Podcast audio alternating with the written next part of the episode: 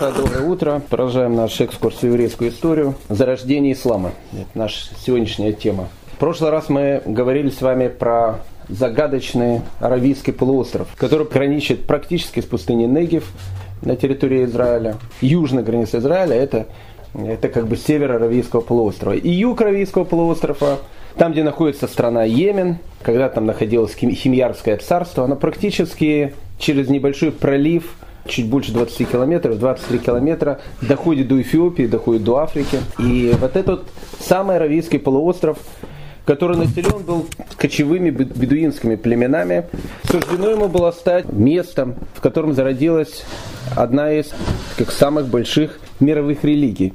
Причем хочу сразу же сказать о том, что все, что было когда-то и все, что есть сейчас, оно очень часто все меняется. Сейчас есть ислам тоже совершенно разный.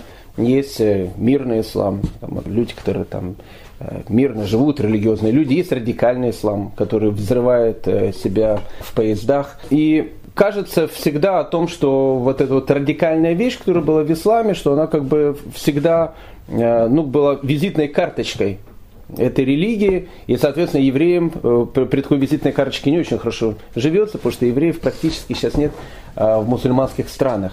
Но на самом деле это было совершенно не так, потому что на протяжении веков э, евреи в мусульманских странах им жилось намного-намного свободнее, намного лучше, чем э, в христианских странах, еще больше. Ислам, исламская цивилизация в самом своем начале она сохранила многие произведения, многие достижения древних, которые первые христиане просто уничтожали и сжигали. Потому что в Европу греческая, римская философия, медицина, она приходит через арабов. То есть арабы это все переводили на арабский язык с греческого. Евреи потом это переводили с арабского языка на еврейский язык. Очень часто потом с еврейского языка это переводили на латынь. И так благодаря арабской цивилизации было сохранено огромное количество достижений человечества. Еще больше скажу. Золотой век евреев э, в Испании, в котором мы видим таких гигантов, как Рамбам, как Рамбан, Раби Гуда Оливи, огромное количество людей, которые, э, которые жили э, в средневековой Испании, они жили как раз под мусульманским владычеством, не под христианским, под мусульманским владычеством. Еще больше. Когда в 1492 году испанская корона изгоняет евреев из Испании, а потом изгоняет евреев из Португалии, из Португалии, кстати, было очень мало изгнано, их насильно в основном всех э, обратили в христианство. Но те, которые изгоняют насильно из Испании, Куда они идут? Частично они оседают э, в Италию, частично. А большая их часть их принимает Турция, опять же мусульманская страна. И принимает огромное количество мусульманских стран, в частности и Египет, и Марокко, огромное количество других мусульманских стран. Поэтому отношение между исламом и еврейским миром, оно всегда было неоднозначным. Было неоднозначным. И по большому счету, до сегодняшнего дня оно тоже неоднозначное. Есть э, взаимоотношения, которые есть в Израиле, там, где есть у нас э, конфликт с нашими арабскими соседями. А с другой стороны, есть другое взаимоотношение. Взаимоотношение, допустим, евреев, которые жили э, в различных в среднеазиатских странах, в том же самом Узбекистане там, в котором практически никогда не было антисемитизма, или Азербайджан, или еще какие-то другие страны. Поэтому тема очень-очень непростая, но так как мы к ней подошли, мы попытаемся, попытаемся понять, как зародился ислам, какое отношение евреи имели к зарождению ислама. А как мы видим, евреи имели какое-то какое отношение практически ко всему.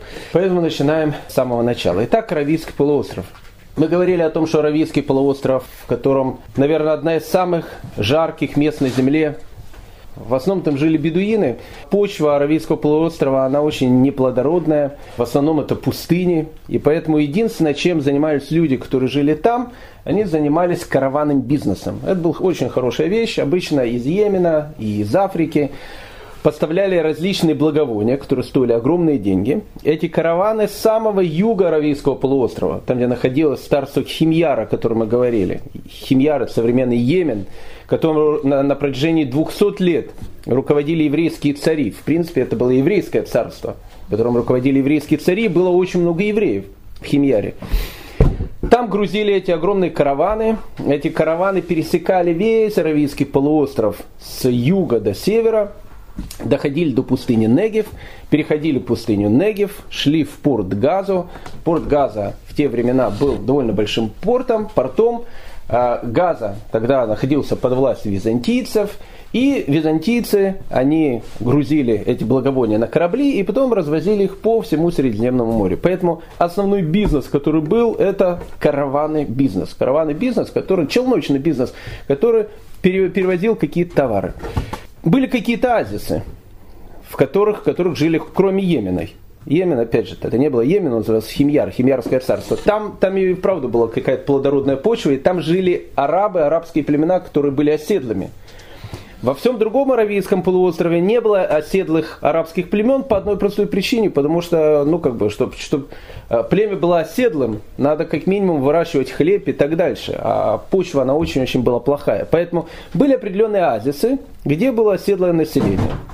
В этих азисах, как правило, жили евреи. Это были чисто еврейские города.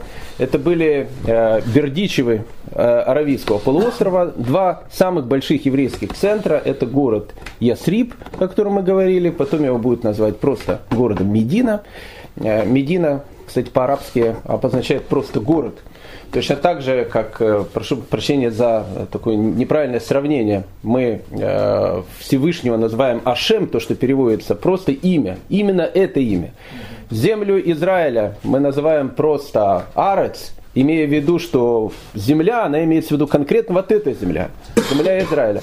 Точно так же у арабов в дальнейшем город Ясриб, в котором будет жить Мухаммед, просто назвали город, тот самый город город, в котором жил Мухаммед. Так как город по-арабски будет Медина, поэтому еврейский Бердичев, город Ясриб, он а, в дальнейшем так будет называться и так называется до сегодняшнего дня.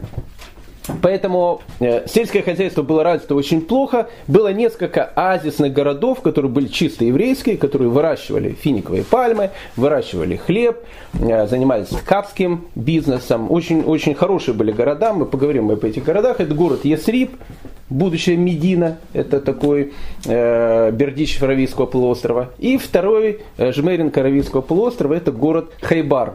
Это был тоже город, который был практически полностью населен евреями, цветущие города, которые находились в центре Аравийского полуострова. Два таких азиса.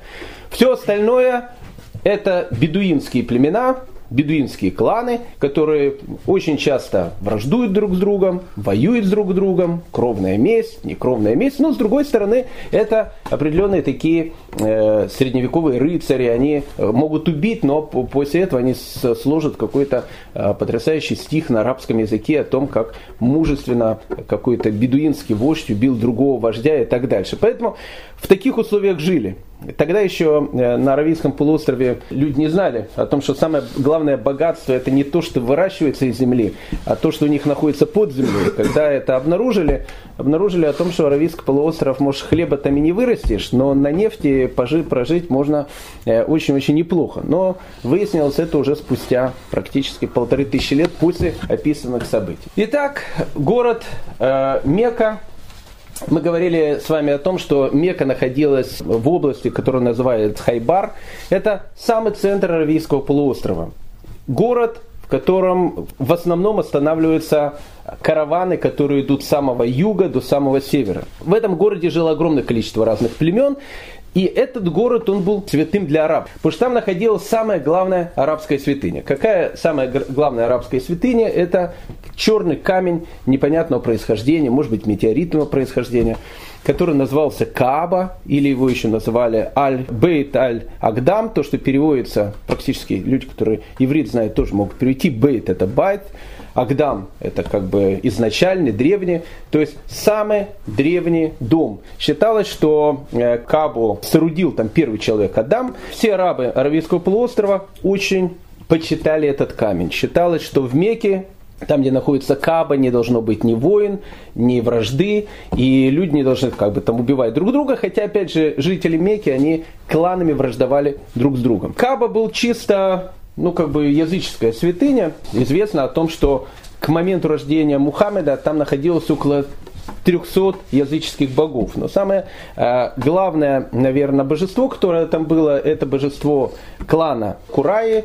Э, это клан, из которого вышел сам Мухаммед. Это род такой большой бедуинский. Э, там находился некое изображение такого человека с золотыми руками, некого такого идола, и, в общем, как бы он считался центром арабской духовности, языческой духовности. Мека с Кабой. И вот в этом самом городе в 571 году и рождается герой э, нашего повествования. Когда родился Мухаммед, э, кстати, в Коране Мухаммед употребляется крайне редко, всего четыре раза, сам, само имя Мухаммед переводится как «достойный хвалы», а в, в Коране Мухаммеда обычно э, упоминают под различными эпитетами. Это пророк, раб Божий и так дальше. Когда родился Мухаммед в Мекке, в Химьяре тогда правит последний еврейский царь, которого звали Саиф, о котором мы говорили в прошлый раз. Поэтому э, взаимоотношения э, с евреями, оно, в общем, как бы оно не с неба, не с Марса свалится, и поэтому это будет объяснение, откуда у Мухаммада было настолько много знакомых евреев, от которых он многое будет узнавать. Это то, что мы сейчас увидим в дальнейшем. Жизнь этого человека, кстати, была очень несладкой. Когда он родился, за два месяца до его рождения умирает его отец, то есть он своего отца просто не видел. А, после рождения, через несколько месяцев умирает его мать, он был абсолютным сиротой, и воспитывает его его дядя, и его дедушка, его дядя, известный человек, которого звали Абу Талиб, который очень а, вошел в, в историю самого раннего зарождения ислама.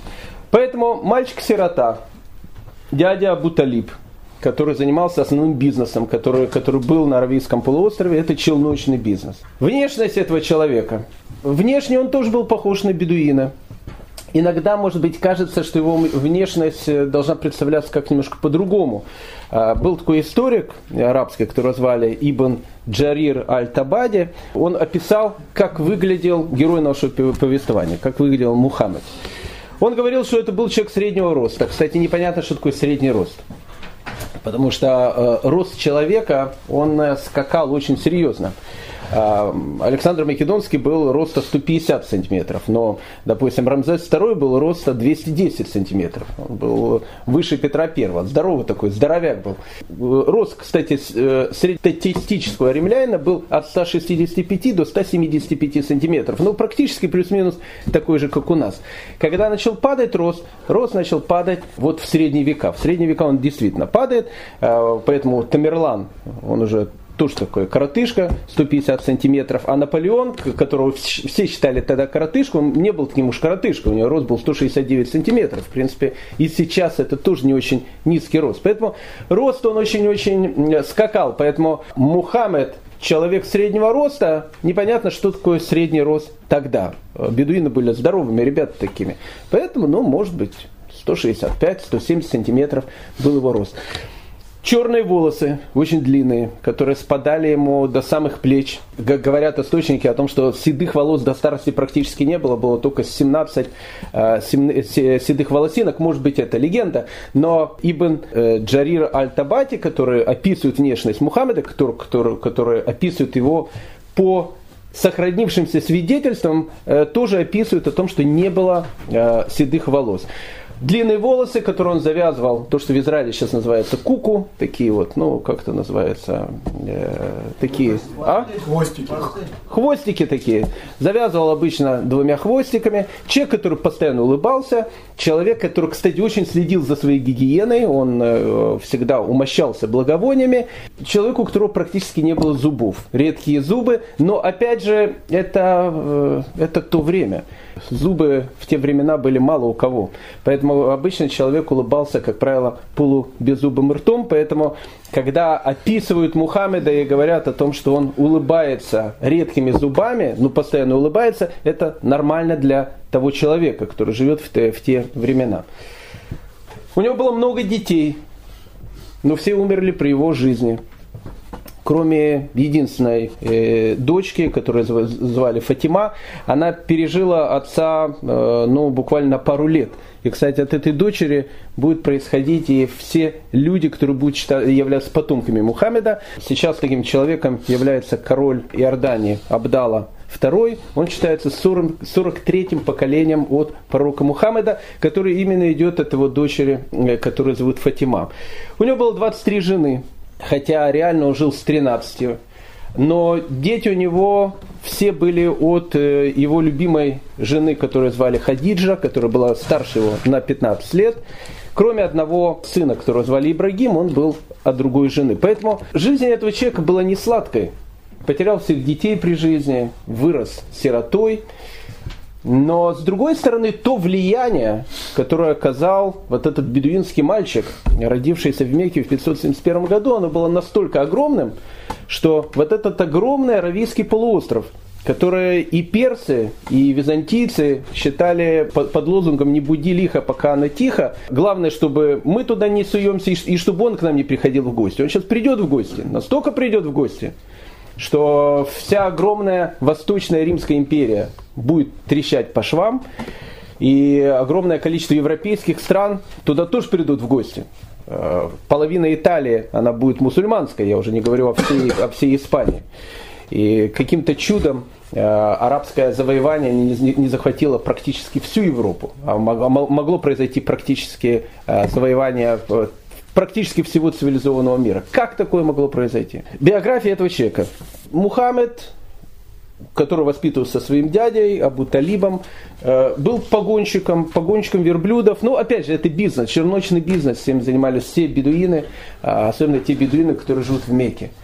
Он очень часто э, везет караваны от э, Мекки вот туда, к Негеву, к Сирии, к Негеву, потому что, в принципе, челночный бизнес, он так и шел. От самого юга, как мы говорили, Йемена, один, одни караваны доходили до Мекки, там они перегружались, там были уже другие караваны, другие фирмы автобусные.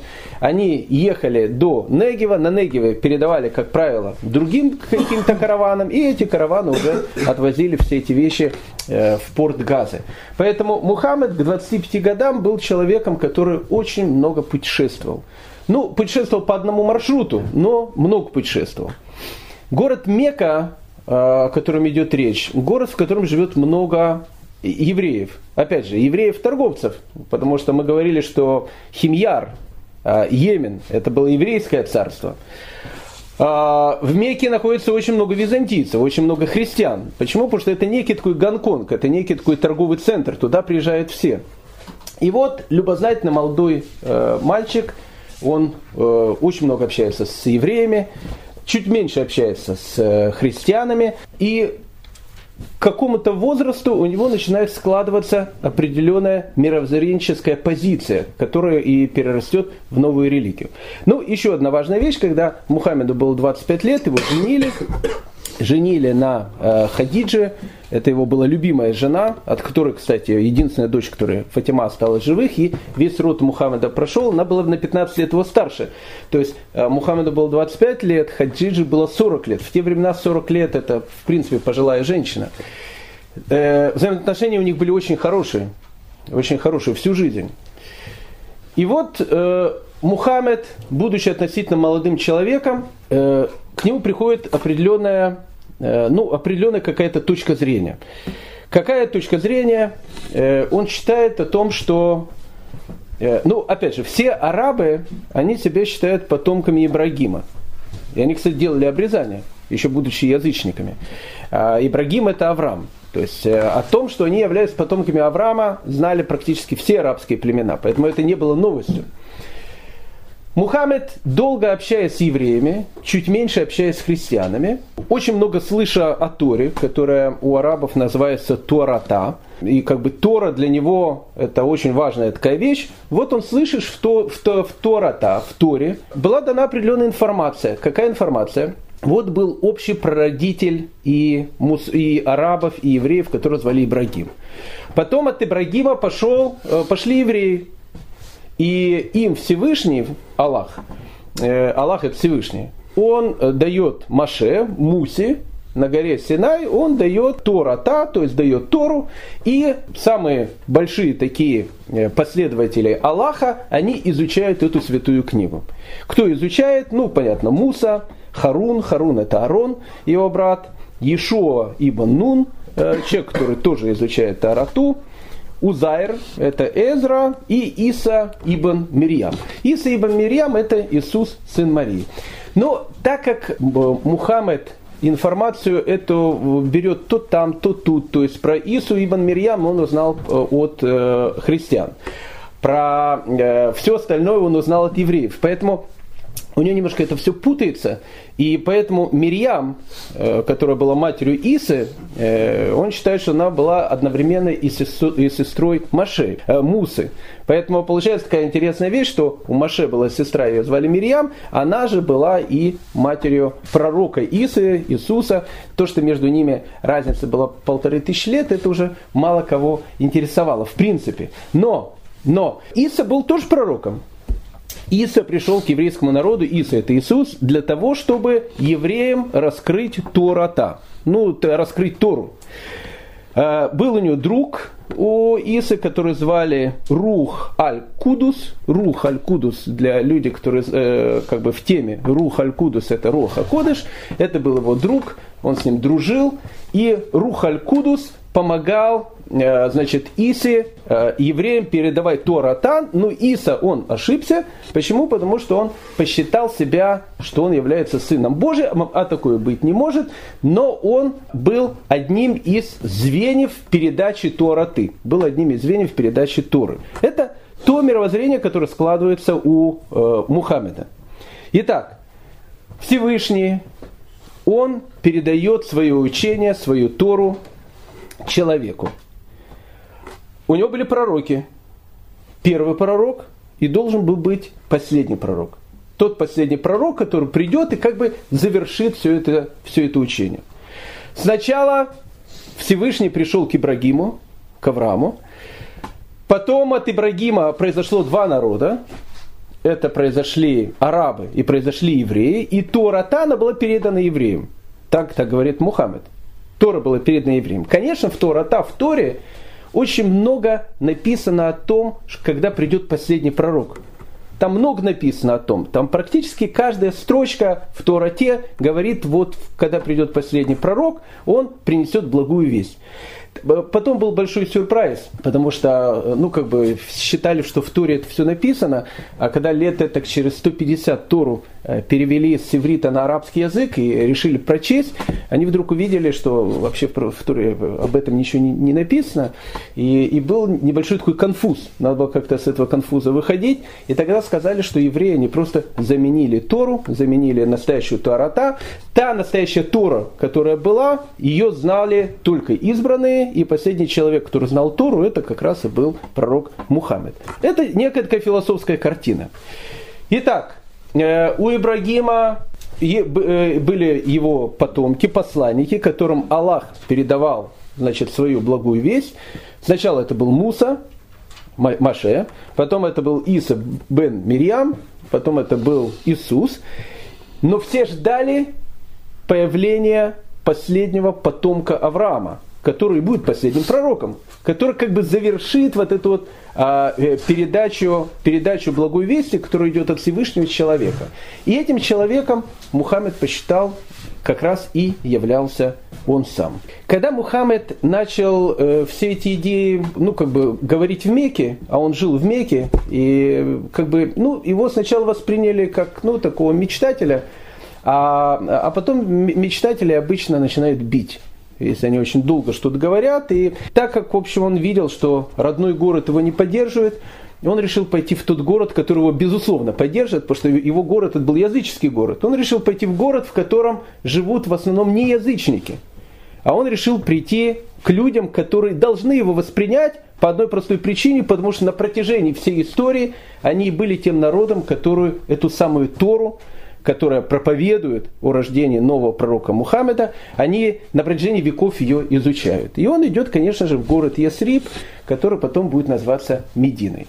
В городе Ясрибе, как мы говорили, живет три еврейских племени, три еврейских рода. Опять же, а, племена на Аравийском полуострове так просто жили люди, они жили племенными группами. В Ясрибе было три еврейских рода. Это было Бану Кайнукау, Бану Надир и Бану Курайза. Три, три рода, три еврейских рода, я не знаю, кто они были, левитами, коинами, Израилем, с какого они были колена, просто разные мешпухи, мешпах от Бромберг, Кац, Рабинович и так дальше. Э, в те времена семьи были большими такими клановыми, поэтому как бы они были евреями, у них были синагоги. Может быть, от Бану э, Кайнука он не ходил в синагогу Бану Надир, вполне вероятно, точно так же, как у нас на необитаемом острове один еврей, две синагоги, в одну ходит, в другую не ходят. Но как бы там ни было, это были евреи, которые жили в этом городе, э, в городе Ясрибе. Мы с вами говорили, что в городе Ясрибе жило еще два больших таких мусульманских клана, с которыми евреи, в принципе, дружили. Мы с вами говорили о том, что эти два мусульманских клана пришли в город Ясриб. Сначала они были как работниками у евреев, потом захватили власть в этом городе, и евреям, в общем, приходилось э, со своими араб, э, арабскими соседями как считаться, в общем, плюс-минус, худо-бедно, но они жили в этом городе. И вот в город приходит Мухаммед. Приходит он кому? В первую очередь, понятно, он приходит не к язычникам. Язычники его уже как бы не восприняли в Мекке. К кому он приходит? Он приходит к евреям. Он приходит к евреям, его встречает э, представители еврейских племен, и он им открывает вещь о том, что архангел или ангел э, Джабрил, э, по-нашенски это Габриэль, открылся Мухаммеду и сообщил ему о том, что он является последним пророком. Тем самым последним пророком, который должен и распространить Торату, который должен распространить, в принципе, ту самую Тору, которая передавалась человеку, начиная от Маше, потом через э, Иисуса. И вот он третий человек, который приходит раскрыть вот эту вот весть, которую передает Аллах, которую передает Всевышний. И вот он приходит к евреям для того, чтобы просто сообщить, я пришел. Я пришел. Вот у вас были два пророка, и я последний, третий. Я, значит, пришел к вам. Ну, тут, тут надо э, немножко отойти в сторону. У евреев есть э, одна какая-то вот, вот, вот великая точка, а одна вот вещь, куда вот евреи постоянно что-то туда тянет, и постоянно они из-за этого получают по голове. Сказали наши мудрецы, много раз уже говорили, ну не надо – когда речь идет о том, будет ли Исаевский собор, будет ли там музей или будет ли там церковь, не надо лезть в эти вещи. Не надо лезть в эти вещи. Есть православная церковь, она разберется, что будет в соборе. Церковь будет или музей будет. Но еврей не может просто так молчать. Он лезет, и это плохо. И это плохо. Не надо евреям выходить там на всякие там митинги и так дальше, потому что все равно же обвинят потом. Всех как было обычно. Еврей в Галуте, самое главное, у него есть одна очень важная заповедь. И самая важная заповедь – выжить. Просто выжить. А для того, чтобы он выжил, он должен хорошо относиться ко всем, но в первую очередь он должен сохранить себя как еврея, сохранить свою семью, сохранить своих друзей. Не надо лезть в политику. А евреи лезут в эту политику. Вот приходит, приходит Мухаммед в Ясреб. Ну хорошо, ну приходит он в Ясреб. Ну, ну как бы, ну, ну человек, ну, ну представьте себе, себе такую ситуацию. Вот приходит к вам обычный такой мужик в Сибири, который, который ну, где-то что-то слышал об иудаизме, где-то что-то слышал о христианстве, приходит к вам и начинает там рассказывать о том, что я вот ваш, значит, там пророк. Ну и тут сидят там раввины, все, я ваш пророк. И, и, и причем, когда ему начинают говорить какие-то вещи, он, ну, как бы, Тор совершенно не знает, ничего не знает, все путает, у него все как бы запутано и так дальше. Он очень хороший человек. Он очень хороший человек, он запутанный и так дальше. И он говорит, приходит, я ваш пророк. Реакция евреев какая должна быть? Очень хорошо. Мы очень рады, что вы к нам пришли. Ну, просто у нас тут синагога, там у нас, как бы у нас тут евреи, а вы придите, другим расскажите. Ну, как бы у нас тут спокойно и мирно. Не может быть, все по-другому пошло. Но евреи же не могут спокойно и мирно.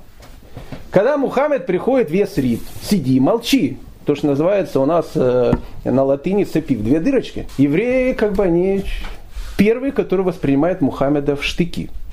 Не, были те, которые не, не, не воспринимают такие. Сначала не воспринимают. Сначала его считают ну, таким мечтателем. Вот он приходит, что-то рассказывает.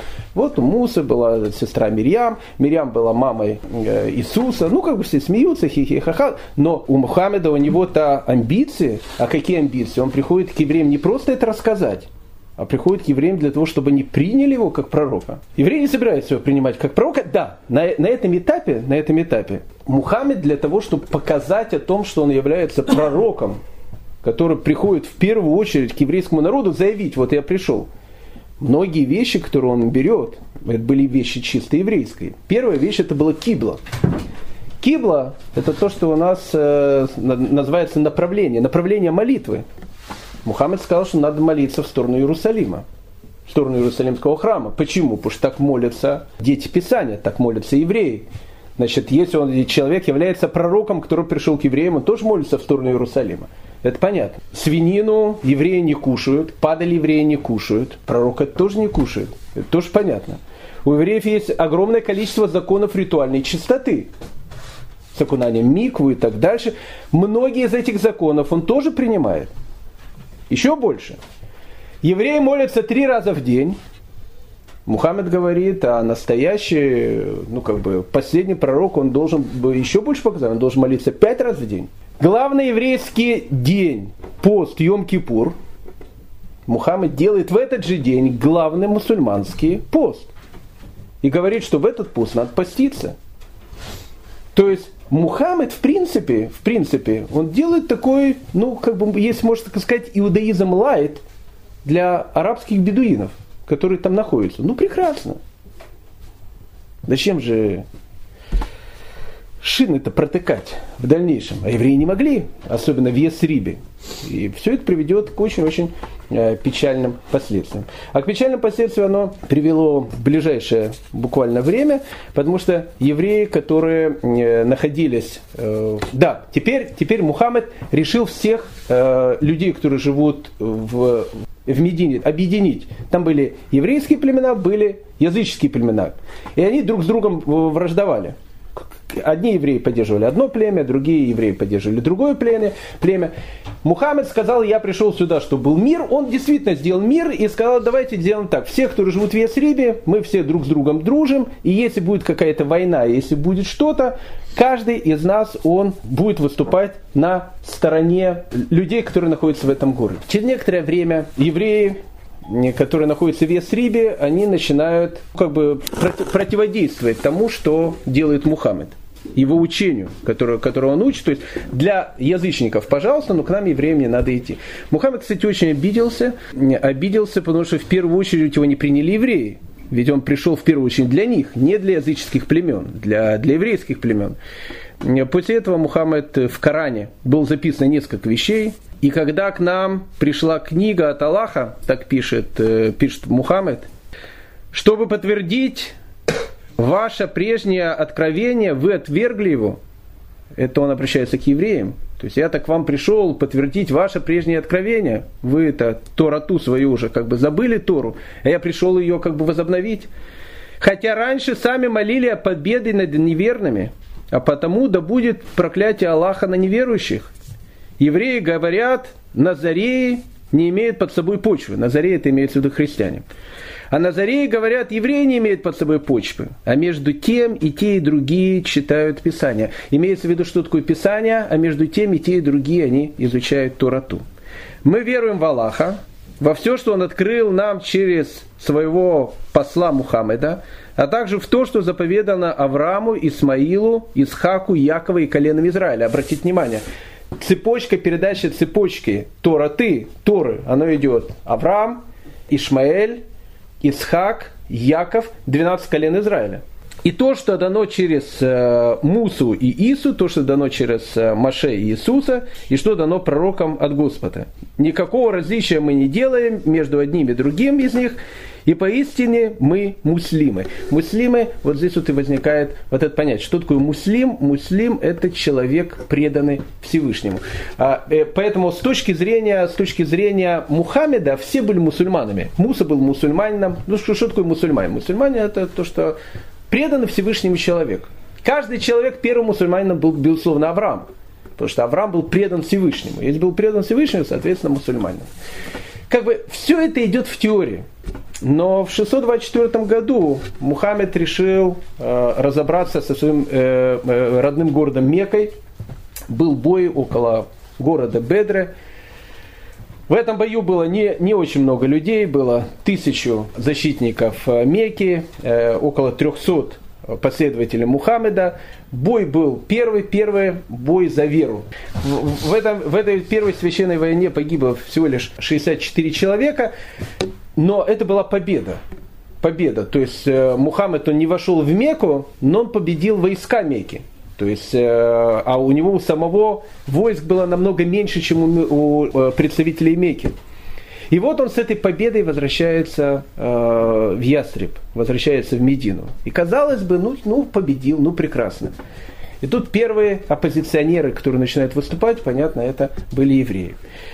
Кап ибн Ашраф, э, он был э, довольно известным человеком в Ястрибе, он был поэтом, мы говорили о том, что э, поэзия э, среди бедуинов это была одной из таких важных таких вещей. Поэтому не случайно, кстати, в, в средневековой еврейской Испании будет очень много еврейских поэтов, потому что поэзия всегда у арабов она считалась одним из таких высших искусств.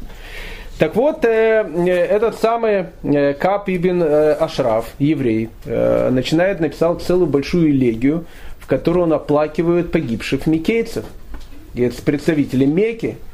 Потом была какая-то некая еврейская поэтесса, которую звали Асма. Асма, она вообще была поэтом-сатириком. Это вообще редкая вещь, там еврейка, э, сатирик. Непонятно, кто она была еврейка, сто процентов. Она пишет уже не элегию, она пишет сатиру. И сатиру пишет очень жесткую. В этой сатире она постоянно высмеивает Мухаммеда. И однажды Мухаммед – находясь в кругу своих приближенных, сказал, «Э, избавьте меня от этой женщины, она уже мне надоела. Ученики восприняли это э, как приказ в действию. И написано, этой же ночью у этой астмы у нее родился ребенок, она его кормила грудью, зашли, э, зашли значит, первые э, ученики Мухаммеда и просто убили ее, э, когда она держала у груди своего ребенка. Это было одно из первых политических убийств. Но евреи лезут сами на рожон. Дальше было больше. Мы с вами говорили о том, что в, в Ясребе живет три еврейских клана, три еврейских рода. В первый же шаббат, после вот этой победы, которую Мухаммед одержал около Медини, он решил пойти к Бану Кайнукау, одной из еврейских э, родов, который там живет, в шаббат, для того, чтобы сообщить о чудесной победе, которую Всевышний дал Мухаммеду над язычниками.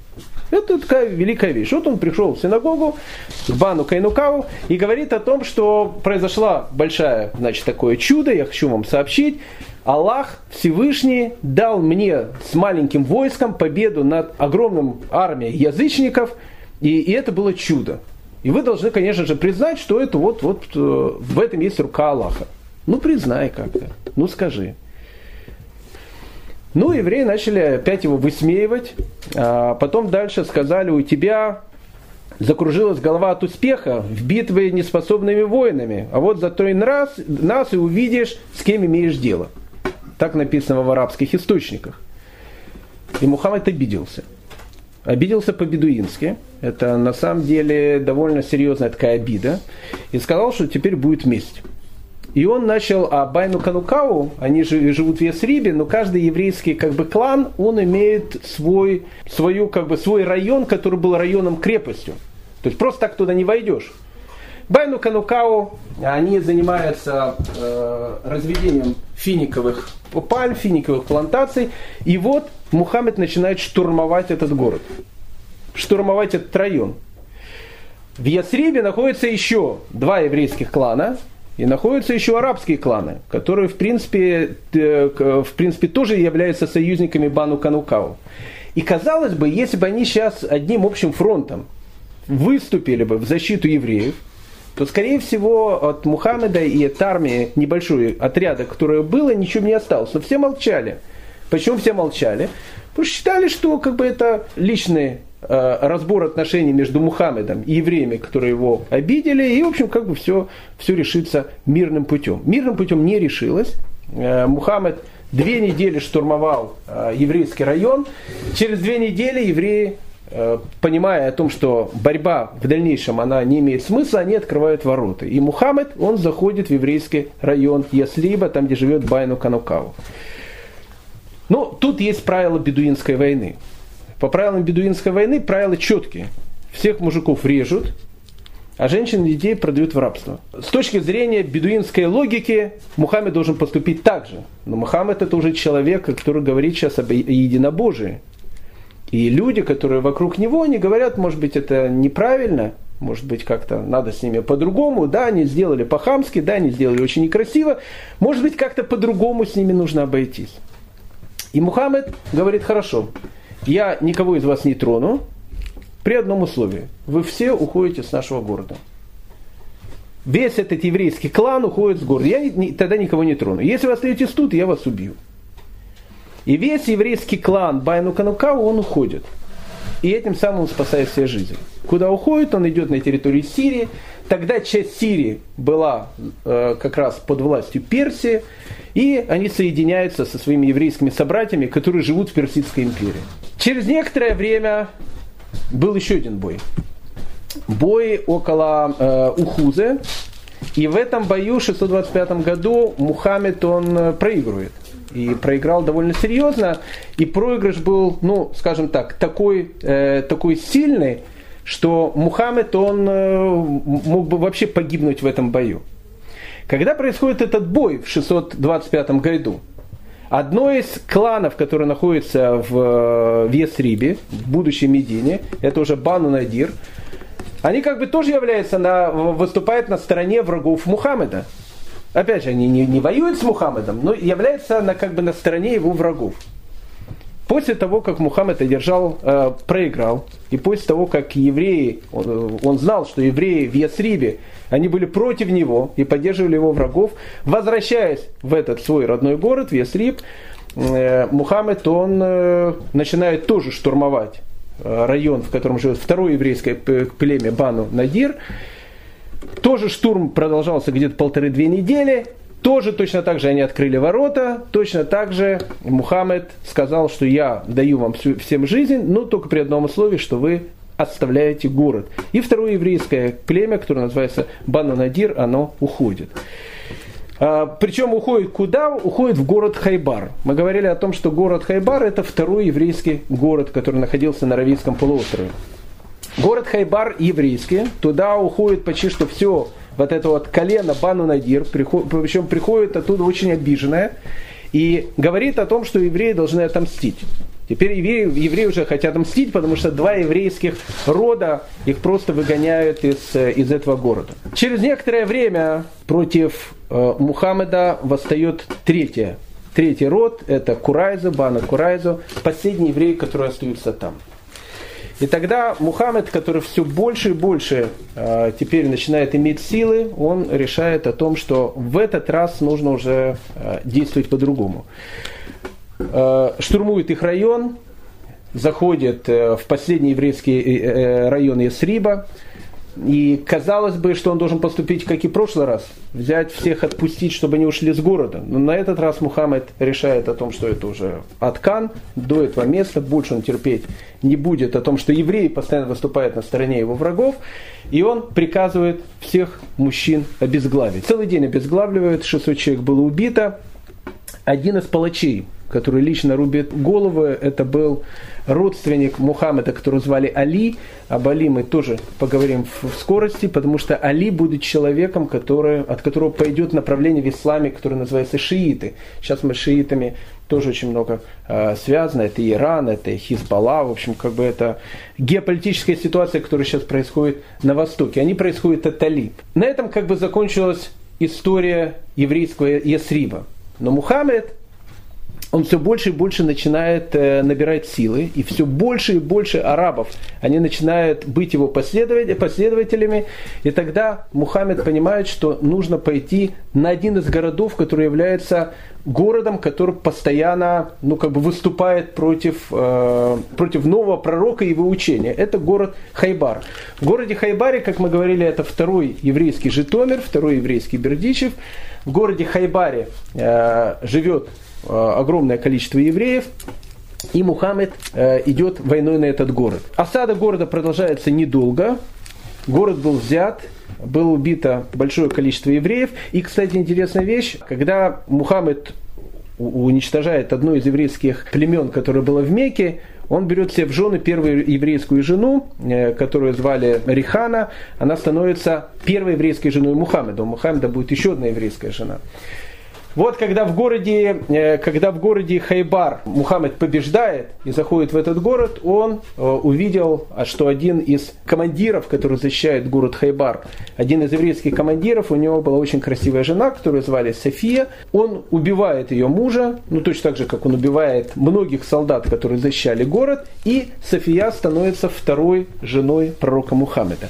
Кстати, тут же в городе Хайбар происходит другая история, которая тоже очень-очень очень повлияло на взаимоотношения э, арабо-еврейские взаимоотношения, на первый арабо-израильский такой конфликт. Одна из женщин, которая потеряла всю свою семью в этом городе, Хайбар, который был захвачен, была женщина, которую звали Зайнаб. Э, когда пророк Мухаммед, он пировал и отмечал победу э, по поводу того, что он входит в город Хайбар, она сказала о том, что она готова приготовить э, для Мухаммеда его любимое лакомство, что она очень хорошо готовила. И, в общем, Мухаммед, конечно, согласился на это, а Мухаммед, как любой бедуин, он любил кушать ягненка. И вот Зайнаб, она готовит ему э, очень вкусное лакомство, приготовила ягненка, и в этого ягненка она подсыпала огромное количество яда. Этого, когда ягненка дают Мухаммеду, то есть Мухаммед должен был скушать этого ягненка. Но так произошло, что один из ближайших соратников Мухаммеда, который сидел раньше, рядом с ним, он первый взял это мясо. Не потому, что он хотел его проверить, потому что получилось так, что он взял первое это мясо. Когда он взял это первое мясо, Через несколько минут все увидели о том, что он в страшных муках э, падает на пол и умирает. И тогда Мухаммед понимает о том, что мясо было отравленное. Но Мухаммед сам скушал немножко этого мяса, он выплюнул, потом начал э, полоскать рот водой. И, кстати, он выжил. Но по одной из версий он болел до конца жизни от этого яда, а по другой версии он умер в результате этого яда через какое-то количество лет.